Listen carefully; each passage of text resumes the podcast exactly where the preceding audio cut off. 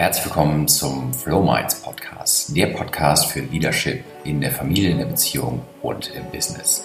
Hier geht es um Tipps, Tricks und Experteninterviews rund um deine Beziehung und deine Familie, weil sie dir mindestens genauso wichtig sind wie dein Business. Mein Name ist Daniel Schlau und ich freue mich, eure Erfahrungen aus über 10 Jahren Unternehmertum und über 15 Jahren Beziehung und Ehe zu teilen und aus meinem Bierkästchen mit den vier Kindern zu plaudern. Ich freue mich auf dein Feedback und jetzt viel Spaß mit der Episode.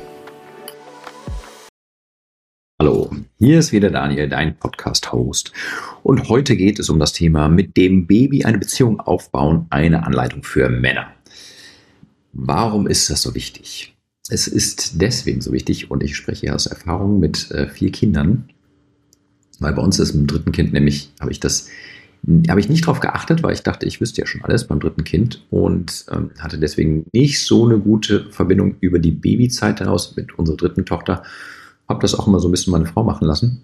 Und das Ergebnis war, dass meine, meine, meine Tochter, als sie dann drei, vier war, ich konnte den nicht ins Bett bringen. Und das heißt, meine Frau hat es immer gemacht. Dann sind wir auch in so einen Kreislauf reingekommen, dass sie es immer gemacht hat. Und ähm, dadurch war äh, unsere dritte Tochter dann völlig auf, auf meine Frau fixiert. Und das heißt, Caro konnte auch überhaupt nichts mehr machen. Ich gehe da gleich nochmal aufs Detail auf, äh, darauf ein, ähm, wie das dann alles zusammenhängt. Und ähm, das Ergebnis war, dass es ähm, abends, wenn ich dann mal musste, es der totale Kampf für mich war. Fürs Kind war es äh, total grausam, weil es einfach da 20, 30 Minuten äh, teilweise heulend im Bett stand und gesagt hat, nee, ich will aber, dass die Mami die kommt. Und es ging aber dann nicht. Und ähm, auch das hat sich jetzt dann auch teilweise aufs Kita abgeben übergeschwappt morgens. Und davor möchte ich euch als Paar bewahren, möchte ich dich als Mann und dich als ähm, Frau vorbewahren. Und Genau, und deswegen ist es eine Anleitung, wie man es anders macht. Und äh, jetzt bei Nummer vier, bei dem Kleinen, machen wir es anders. Und ähm, ich erzähle erstmal so ein bisschen, ähm, wie es bei uns beim dritten Kind so ein bisschen gelaufen ist, was, was eben völlig nach hinten losgegangen ist. Und wie wir es jetzt beim vierten Kind machen und was bis jetzt die Erfolge sind. Ähm, so, ein Baby kommt auf die Welt und naturgemäß ist das Baby mit der Frau, was ich zu 90 oder 95 Prozent mehr verbunden als zu mir als, als Mann, als Vater. Ähm, ist ja auch irgendwie logisch, ähm, auch wenn es mal meine Stimme gehört hat, aber äh, das, das, Kind hat ja neun Monate, ist ja quasi herangewachsen, ist ja quasi ein Teil von, von, von der Mutter und äh, deswegen haben die eine total innige Verbindung, die ich mir als Papa wirklich erst ähm, aufbauen darf. Also wie ähm, so jeden Tag für Stück für Stück. Und ähm, die Herausforderung ist es eben, ähm, dass, also es ist nicht in der Natur, dass das Kind, dass das Baby genauso an mich als Papa gebunden ist wie an die Mama. Und da ist auch schon der erste Stolperstein, weil wenn ich das, ähm, wenn ich äh, darauf nicht drauf eingehe und mich als Papa nicht darum bemühe, wirklich aktiv bemühe, hier die Verbindung aufzubauen, dann habe ich die auch nicht. Und wenn ich mich dann nicht drum bemühe, dann habe ich sie nicht und dann wird es danach ähm, eben einfach schwieriger, das Kind auch mal ins Bett zu bringen, auch das Kind mal zu beruhigen. Und dann kann es wirklich passieren, dass wir als Männer dann äh, schnell auch mal sagen, ja hier, mach du das doch mal, ist jetzt gerade keine Zeit oder ist gerade schon eine stressige Situation. Ähm, bei dir geht es einfach schneller oder ich kann das halt nicht, ähm, kommt man vielleicht noch in so einen Selbstvorwurf rein und dann hat man schon die direkt das verschiedene Themen, auf die ich hier auch gleich nochmal eingehe. Aber so geht es dann eben los, dass, dass man wirklich sich bewusst wird, ich habe es nicht und ich möchte es mir erweitern, weil es für mich auch wichtig ist. Warum erzähle ich gleich? Hm. Und wenn ich das dann eben der Frau überlasse, dann passieren verschiedene Dinge. Das heißt, die Frau ist in Bezug auf Baby und Stress und auch gebunden sein ans Baby deutlich mehr beansprucht als mich äh, als ich es bin. Das heißt, ähm, auf der einen Seite äh, sie, hat sie ein höheres Stresslevel. Also, oder hat sie ein Stresslevel, was nicht sein müsste. Schlecht für sie, schlecht für mich, schlecht fürs Baby. Ähm, das zweite ist, dass auch so, ein, ähm, so, eine, so eine unterbewusste oder vielleicht auch eine bewusste Haltung reinkommt bei der Frau.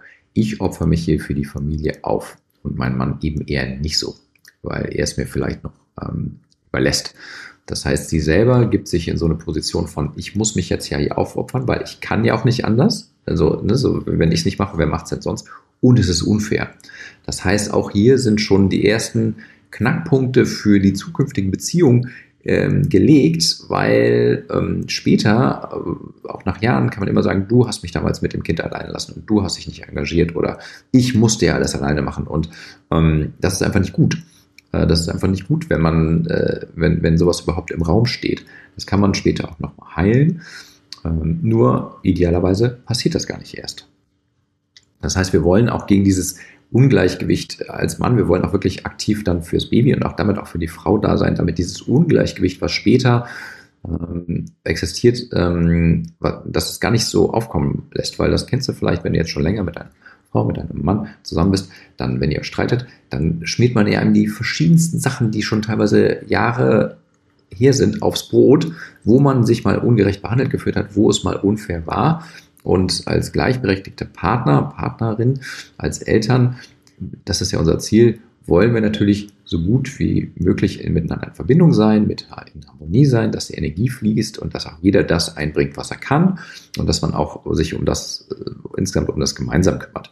Und deswegen ist es ungünstig, wenn wir hier wirklich so schon diese ersten Unge Ungleichgewichte, Unfairnisse ähm, als Männer deswegen passieren lassen, weil wir das Thema nicht früh genug auf dem Zettel haben.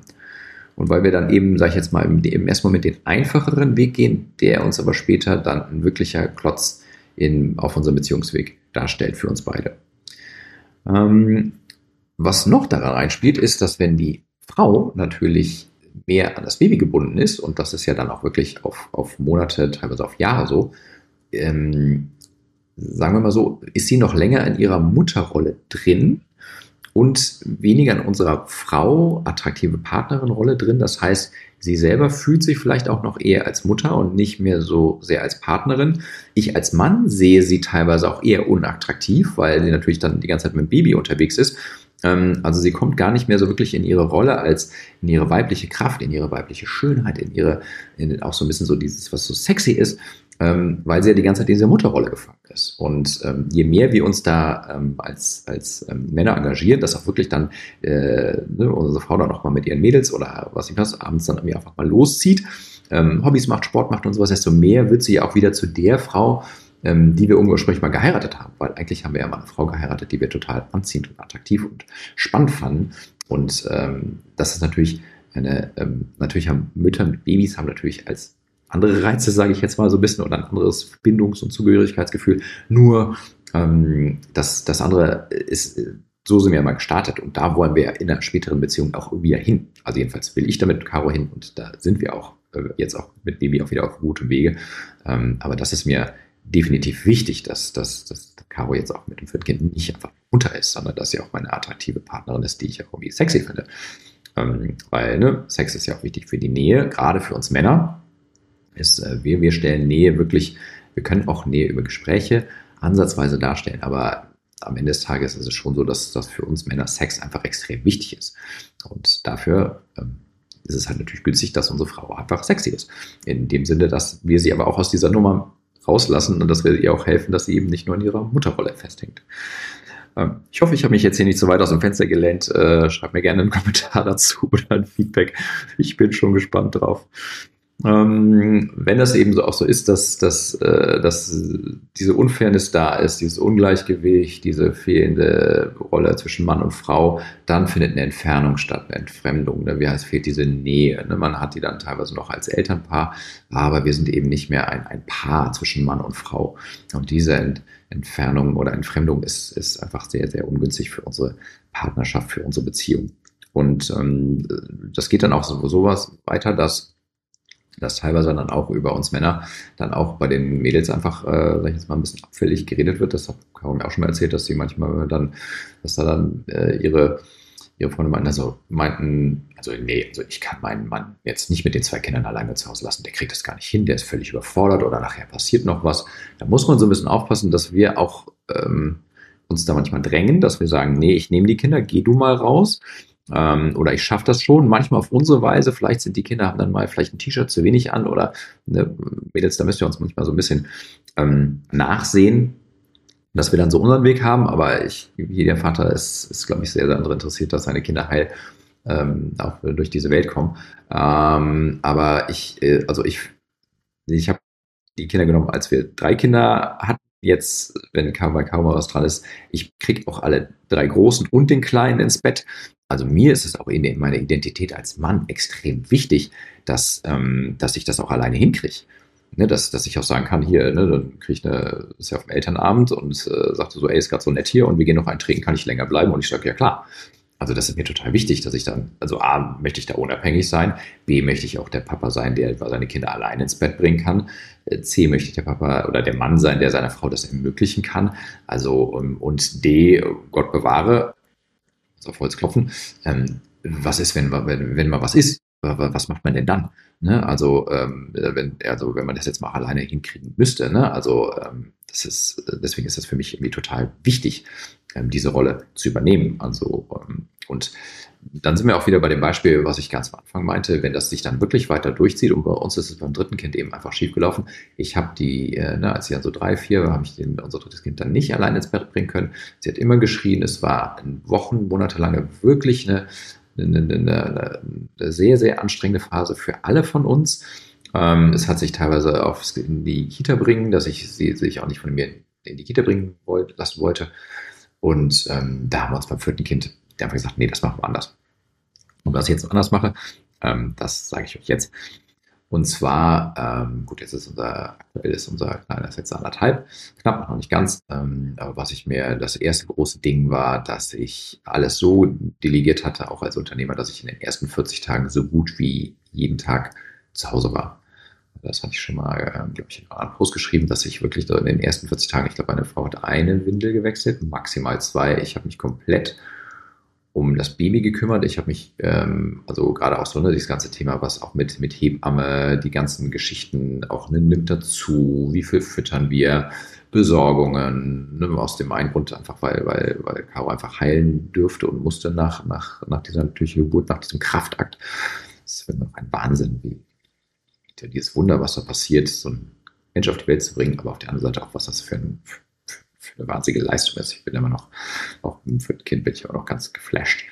Ähm, und deswegen war es für mich vollkommen natürlich, dass ich gesagt habe, ähm, wir haben so ein cooles Buch, die ersten 40 Tage von einer, ich glaube, Chinesin, folgt so auch so ein bisschen dieser chinesischen Tradition oder Medizin. Und ähm, da geht es wirklich darum, dass, dass alle Bedingungen erfüllt sind, dass ähm, Caro, meine Frau, dann maximal heilen kann und dass ich eben auch maximal ähm, die ganzen anderen Sachen übernehme, auch die mich um die Großen kümmere, ähm, mich ums Essen kümmere und eben aber auch bei dem Kleinen, dass ich dann die Bedingung, äh, dann die Bindung aufbaue, ne? dass ich hier wirklich ihn auf, auf meine Brust lege, dass ich ihn viel trage, ähm, dass er wirklich mich riecht, kennenlernt, meine Stimme, dass wir sofort miteinander eine Connection haben.